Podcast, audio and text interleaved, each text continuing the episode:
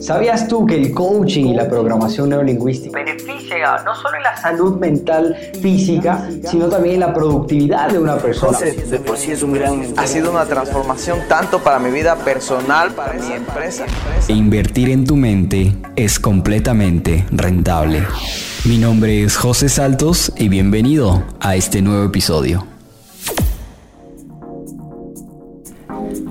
La magia sucede cuando uno toma un lápiz un esfero y simplemente escribe lo que le sale del corazón. Hola, ¿cómo estás? Qué gusto, te saluda José Saltos y el día de hoy voy a compartirte información sumamente valiosa sobre la comunicación. Y uno piensa que comunicarse solo es el tema de hablar, pero hay una comunicación que es mucho más poderosa, diría yo, y es la de la escritura. Qué mágica que es la escritura, cuánta información grandiosa eh, se queda grabada gracias a ese papel y esa tinta que muchas personas lo han hecho anteriormente. Hace unos días atrás grabamos un podcast con alguien sumamente especial que es Salo Marín, con quien llevamos una conversación y adicionalmente hicimos un, un, contenido de valor, lo llamaría yo, sumamente interesante, el cual las personas se quedaron muy contentas. Así que el día de hoy les tenemos más contenido de valor, enfocándonos obviamente en este tema de la comunicación y no solo en el tema de cómo hablar en público y expresarnos, sino también sobre el tema de la escritura.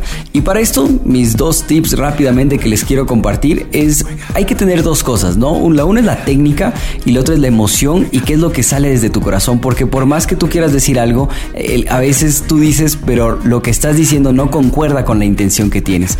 Y bueno, el día de hoy estoy acá con Salo Marín y te va a compartir información de muchísimo valor que te va a ayudar a mejorar en tu vida personal y obviamente en la profesional. Hola Salo, ¿cómo estás? Qué gusto.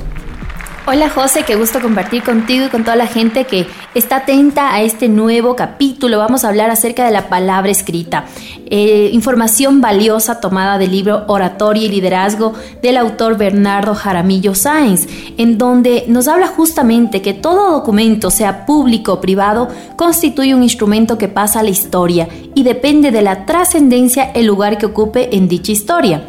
La gramática de cada idioma determina las reglas para escribir, las reglas de la sintaxis, la famosa ortografía, que hoy cada vez está más venida menos, y hasta la caligrafía dan una serie de reglas a la que debe someterse la palabra escrita para que sea correcta. La palabra escrita tiene el poder de la perdurabilidad y el hecho de que nadie puede borrarla.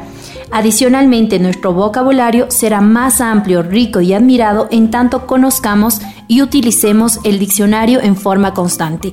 Ahora tenemos la facilidad en, un mensaje de WhatsApp poner sinónimos o entrar directamente para buscar su significado. Creo que las herramientas tecnológicas nos permiten tener diccionarios en nuestra mano, pero no está por demás que saquemos y desempolvemos esos hermosos diccionarios y, y documentos que nos acompañaron en nuestra niñez y en nuestra juventud. Ahora bien, dentro del campo de las técnicas de la comunicación nos ocuparemos en este capítulo únicamente de la palabra escrita dentro de los medios y actividades de la comunicación social. Constantemente quienes me están escuchando y quienes están interesados en este tema, estamos expuestos a ser parte de los medios de comunicación social o a participar en las diferentes actividades escritas de tales medios. En definitiva, la prensa ocupa un campo de enorme influencia dentro de la palabra escrita y debemos tener un mediano conocimiento de las principales expresiones de la palabra escrita.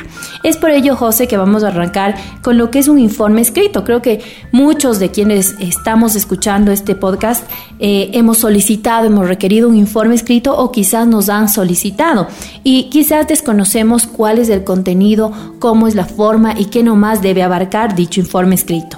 Es por ello que debo mencionar que un informe es un documento especializado realizado sobre asuntos concretos y muchas veces técnicos que comprende varios capítulos. Empezamos por los antecedentes, en donde obviamente se van a enumerar todas aquellas motivaciones o las razones que nos llevaron a elaborar y presentar dicho informe. Después de esto viene el análisis, en donde se puntualizan en forma ordenada la tesis o propuestas del informante. Después de ello se desarrolla el tema, en donde se exponen los conocimientos y las bases del informe. Después de esto vendrán las conclusiones y finalmente las recomendaciones, que son los razonamientos a los que llega la persona que presenta dicho informe. constituyen la síntesis de todo su estudio y el criterio personal y de responsabilidad que no puede faltar en el informante. Un informe no puede entrar en divagaciones ni conceptos subjetivos. Este libro nos menciona que debe ser totalmente objetivo, claro, imparcial y fundamentado. Puede contar con anexos, tantos como sean necesarios, para probar los argumentos y sobre todo las conclusiones a que llegue el informante. Em, después de ello, mm, una vez ya que conocimos el informe, vamos a la segunda parte que es el estilo periodístico.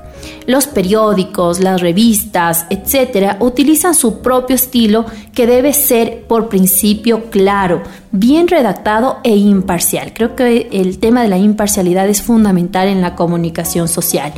El lector requiere ser informado y en consecuencia es inadmisible la manipulación en este estilo, que se aparta por completo de la ética periodística. El mundo y la sociedad deben comunicarse y todo género de periódicos deben ser los canales por donde circule sin ninguna influencia ni interferencia alguna dicha información. Así pues, la influencia que ejerce el periodismo en la personalidad del individuo, en virtud de cual la conciencia social puede variar y varía mucho, de lo negativo a lo positivo, de lo bueno a lo malo, de lo nocivo a lo benéfico. Resulta indudable que ejerce influencia en casi todos los individuos de un Estado. El hombre es un imitador natural. Rigen su vida la moda, muchas veces la novedad y hasta los caprichos, que los recibe en gran parte a través de los medios de comunicación social. Aunque no responda fácilmente al incentivo intelectual, sí responde al incentivo emocional. De aquí que el periodismo prefiera el género sensacionalista, aunque consiste en la difusión de los hechos negativos, estimulando las pasiones, muchas veces los odios y las modas, dejando a un lado el aspecto positivo de la información y descuidando también la orientación del pueblo, que en lugar de ser formado es deformado mediante un periodismo mercantilizado. Creo que de eso debemos cuidarnos. De ahí que frente a un periodismo que ha perdido su imparcialidad, que ha optado modernamente por el llamado periodismo de opinión, que en lugar de presentar la información objetiva, introduce el comentario en la información y conduce a sus lectores hacia el objetivo del medio de información y hacia, lo que el periodista considera su verdad. Después de ello vamos a hablar acerca de la noticia. Comenzaremos diciendo que la noticia es una forma de comunicación hay otras formas semejantes pero distintas de la noticia. Así, por ejemplo, se puede decir que el anuncio es una súplica pagada y la propaganda es una forma de comunicación con una finalidad antes determinada. La noticia siempre procura identificar su fuente y no tiene otro propósito que no sea el informar. Aumenta mucho el valor de la noticia cuando el acontecimiento o cambio que da a conocer puede producir un resultado significativo en la vida de la gente. En gran medida se juzgará la calidad periodística de un acontecimiento de acuerdo a la integridad y honradez de la información. Después de esto vamos con lo que es el comentario editorial. Eh, las personas que nos gusta tomar un, periódico, el diario de la localidad, el diario nacional, normalmente lo que buscamos es a nuestro editorialista eh, conocido, aquel que un poco se tiene la misma forma de ver o que consideramos personas que tienen un criterio formado. Es por ello la necesidad de saber el comentario editorial y en él nos vamos a centrar un poquito. El editorialista no suele ser un perito o especialista en el sentido de ser profundo conocedor de una esfera particular.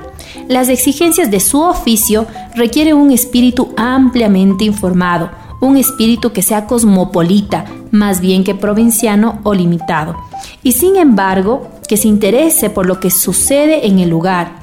En resumen, un espíritu que sienta curiosidad por los acontecimientos y por las personas, cualquiera que sea el país en el que se encuentre. Así pues, el editorialista debe tener la facultad de discernir y analizar toda clase de noticias para sus lectores. Al mismo tiempo, debe reflejar los intereses de estos y por supuesto de la comunidad. En el editorial hay cabida para la opinión, Atención, en el editorial hay cabida para la opinión, mas no para el prejuicio o la, o la parcialidad. Toda persona tiene simpatías y aversiones, pero el, editorial no es el lugar en el que se han de manifestar. El lector busca orientación inteligente, no una guía predispuesta. Varias esferas se presentan particularmente a la parcialidad, como por ejemplo podríamos citar las relaciones raciales o la política local. Es importante que el editorialista tenga una filosofía de vida, adoptar una actitud desde la que pueda contemplar los problemas de la comunidad y de la nación. Con frecuencia, una, actitud vaga de benevolencia se traduce en editoriales abstractos. Solo un espíritu de temple filosófico puede sublevarse con justa ira, reírse de las flaquezas humanas o ver las cosas con irónico desapasionamiento. En cierto grado, cada periódico tiene una actitud fundamental, una política editorial que da líneas generales de orientación al redactor, pero cada día sucede con mayor frecuencia que los mejores periódicos no se apegan inflexiblemente a una actitud determinada previamente o a una opinión partidista. El editorialista no recurre ordinariamente a la prosa apasionada o a los pasajes brillantes.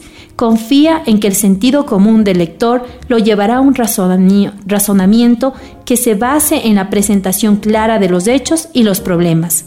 Cuando el lector ha terminado de leer un editorial, tal vez no esté de acuerdo con sus conclusiones. Muchas veces puede pasar o nos ha pasado pero no debe abrigar ninguna duda acerca de la manera en el que el redactor llegó a ellas. Aunque el reportero de preguntas procura pegarse a los hechos de su nota y a veces hay errores de hecho, por lo general el público lo entiende y lo perdona, pues comprende las presiones y el límite de tiempo con que tiene que trabajar, pero el público lector es menos benévolo con los errores de un editorial, pues aunque la presentación que de los hechos o de las opiniones haga el editorialista aparezca un poco después de los acontecimientos del día anterior, tomando en cuenta algún tiempo para escribirlas después de las conferencias con el director y quizás la junta editorial. A pesar de todo, se espera que el editorialista exceda al reportero en la exactitud de su información. Y también vamos a conocer acerca de las clases de editoriales que aquí nos manifiestan puede clasificarse en términos generales según el contenido y según el propósito. Se destacan dos temas dentro del contenido, la política y los problemas cívicos sociales. Los editoriales políticos se ocupan de las cuestiones locales, nacionales o internacionales. Para mostrar cuán variado es el tema o contenido de los editoriales, en un día cualquiera, ustedes pueden elegir un periódico al azar y abrir una página, en la página un editorial. El orden en que aparecen los editoriales está determinado por la valoración que haga el director de la importancia de los temas del día. El editorial que aparece primero tiene el nombre o se le denomina editorial principal. Vamos ahora con lo que sería el propósito de los editoriales. El primero les había dicho informar y el segundo influir. Informar es ayudar a ver al lector los problemas significativos. Es entonces una de las funciones importantes del editorial.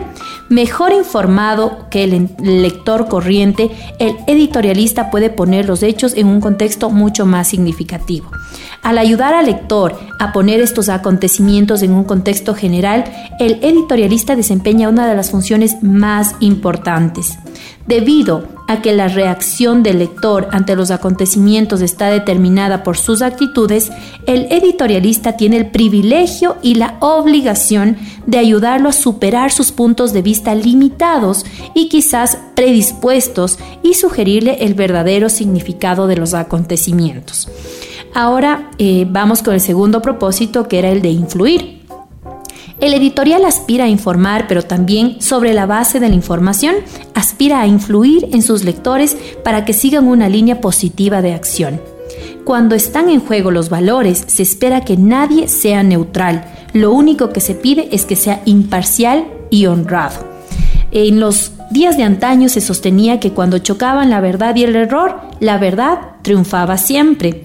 Creo que esto es fundamental. Em, vamos ahora em, a conocer también que a veces parece difícil separar dos cosas. eh, entre lo que choca con, entre la verdad y el error. A veces parece difícil separar estas dos cosas, pero puede hacerse. Hay que evitar la incitación del prejuicio en los campos de la religión y la raza. Al esforzarse por promover las cosas buenas, las causas buenas y reprimir las malas, a menudo el editorialista usa uno de los tres procedimientos o una combinación de ellos. Primero, defiende causas dignas, pero impopulares particularmente cuando la impopularidad es consecuencia del prejuicio o de la innovación. Segundo, condena causas indignas, señalando los actos dolosos, frívolos o miopes. Tercero, rememora acontecimientos pasados, favorable o desfavorablemente, por la luz que puedan arrojar sobre la política actual o futura. Bueno, hemos terminado este tema y vamos, acerca, eh, vamos a tratar acerca del análisis y la síntesis. Estos dos constituyen procedimientos escritos válidos para el conocimiento y estudio de un tema determinado. Son operaciones mentales que describen los hechos. Mientras el análisis procura una exposición larga y detallada de algo, la síntesis es opuesto, ya que se trata de decir algo en el menor número de palabras. En consecuencia, es un ejercicio válido para desarrollar un tema y poder presentarlo en muchas o en pocas palabras, sin que en ningún caso se pierda el sentido de lo que se está exponiendo ni la verdad de los hechos. Ahora vamos a hablar acerca del resumen, el famoso resumen que utilizamos en diferentes documentos y que es necesario más en estos tiempos en donde realmente la escasez del tiempo es lo que prima en nuestra sociedad. Es por ello que la, eh, considerando la premura de la vida y la urgencia de contar con estudios cortos que puedan ser analizados en corto tiempo, el resumen es requisito esencial para presentar nuestras ideas. Todo estudio o trabajo que se realice tiene que terminar con un resumen establecido mediante conclusiones, que son una pre síntesis de lo tratado, que deben contener todo lo tratado, pero en el menor número de palabras. Debe ser claro, con palabras entendibles y, si es necesario, escrito con numerales y literales que presenten una gran facilidad para la persona que tiene urgencia en tomar la esencia de todo cuanto se dice. La facultad de resumir requiere tomar todo el tema e irlo apretando cada vez más hasta lograr extraer lo mejor y lo más importante, dejando aparte todo lo superfluo e, e innecesario. Para resumir, hay que ir de lo principal a lo secundario, de lo actual a lo pasado, de lo urgente a lo pasajero y de lo objetivo a lo subjetivo, de lo general a lo particular. Toda actividad, tanto escrita como oral, tiene que ser resumida en el espacio más pequeño de una o dos páginas, para que las personas que tienen urgencia o que quieren grabar lo esencial puedan leer únicamente esta parte y estar totalmente enteradas del problema o del estudio formulado esencial conocer el resumen. Ahora vamos con el estudio técnico y científico. Este tipo de estudios superan los conceptos anteriores y son antecedentes para una tesis. Ya vamos a hablar de la tesis también. Un estudio científico técnico se lo realiza previo a la elaboración de un programa de trabajo. Eh, el fundamento de este tipo de estudio radica en la investigación y dentro de estas existen múltiples tipos y formas de investigación que escapan a esta forma de trabajo. Un trabajo técnico científico generalmente va acompañado de gráficos, de planos o croquis, de diapositivas, de videos y en fin de todo género de elementos de soporte o de prueba de la investigación realizada. Eh, no nos olvidemos también que parte fundamental de una investigación no puede faltar el trabajo de campo, que es fundamental ya que es donde tomamos directo entre la realidad y el trabajo estadístico sujeto a las normas estadísticas para alcanzar los resultados más confiables. Ahora vamos a algo que normalmente los jóvenes tenemos eh, siempre dentro de, eh, al finalizar de nuestros estudios, que es la tesis, que este es un estudio que tiene por objeto la demostración y defensa de un tema, sobre el cual se investiga intensamente hasta llegar a resultados y conclusiones que confirman el propósito del investigador. En consecuencia, la tesis tiene que sujetarse a un plan debidamente establecido, adicionalmente a un cronograma de trabajo, lo que da a entender que una tesis es un trabajo escrito sistematizado eh, ya ustedes conocerán, luego de, eh, luego de tantos proyectos que se hacen normalmente, la tesis suele ser algo tedioso, pero fundamental en cualquier tema de estudio. Los estudios literarios. Tanto el hablar como el escribir se resumen en la obra literaria. La literatura lo abarca y comprende todo y en definitiva consiste en la forma bella y clara de exponer la palabra, sea en forma verbal o escrita. Si queremos destacarnos en la exposición de nuestro idioma, debemos sujetarnos a la literatura como la mejor herramienta que tenemos los seres humanos para expresar nuestros pensamientos.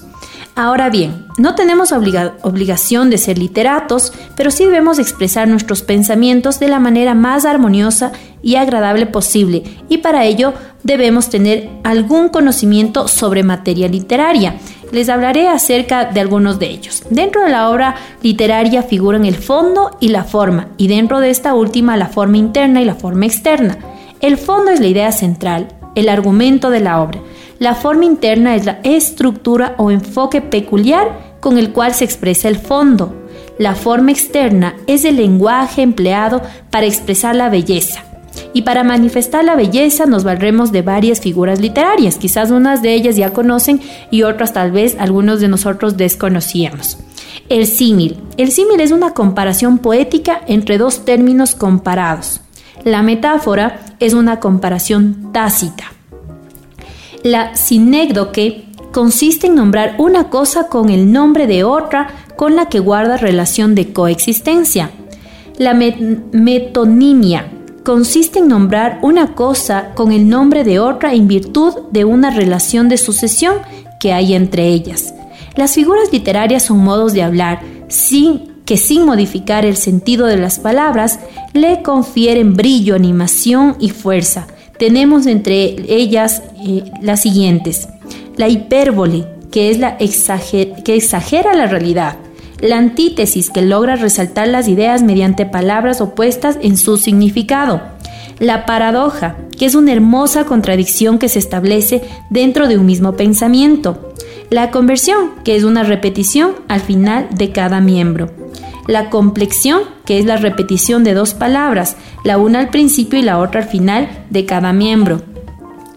el apóstrofe consiste en dirigir la palabra a seres ausentes o muertos o a cosas inanimadas. Y finalmente se puede escribir en prosa o verso. Y en cuanto a los géneros literarios, ustedes los conocen, eh, puede ser narrativo, lírico, dramático, oratorio, didáctico, entre otros. Ahora vamos a ir terminando con lo más importante dentro de este capítulo que me parece el discurso escrito. ¿Cuántos de nosotros eh, antes de dar un discurso lo preparamos, lo analizamos? Particularmente yo soy una de ellas. Prefiero eh, tener un documento de soporte en el cual tenga mis ideas consolidadas, eh, no, no vaya a hablar más de la cuenta y tener un documento claramente detallado de los temas puntuales.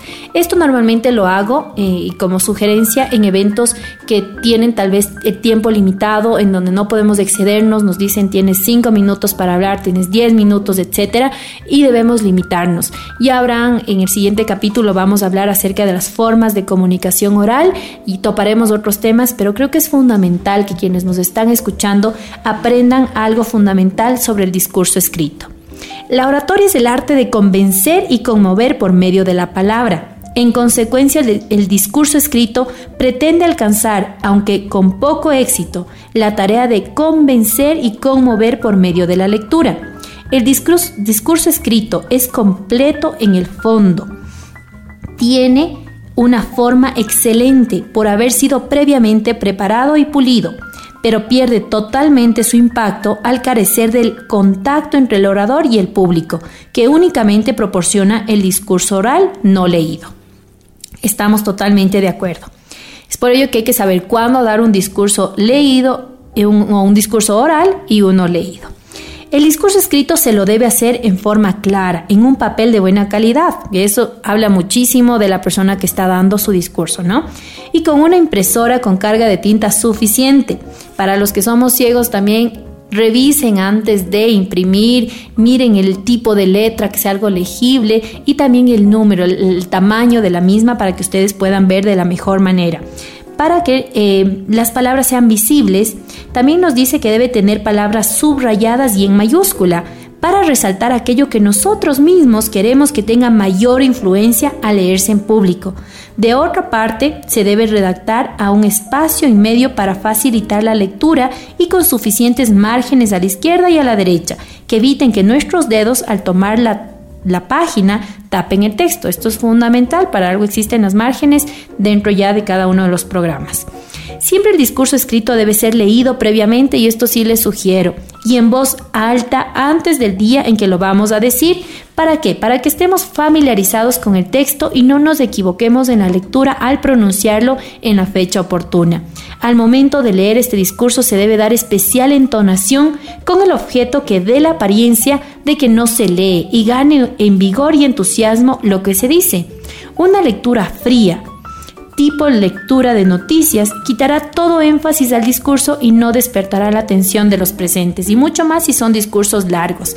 Mi sugerencia personal y particular, redacten ustedes mismos sus discursos. Ustedes, nadie mejor que con sus propias ideas poderlas poner en forma, en orden, quizás posterior a ello leerlas, compartirlas con sus asesores, con sus asistentes, con sus compañeros de trabajo, en la casa, la familia, pero que sean sus ideas. Recordemos siempre que lo que nosotros emitimos y lanzamos tiene un poder en, el público al cual nos estamos dirigiendo y finalmente, aunque uno no las haya escrito, pero terminan siendo y valoradas como que fueran de nuestra propiedad y de nuestra autoría.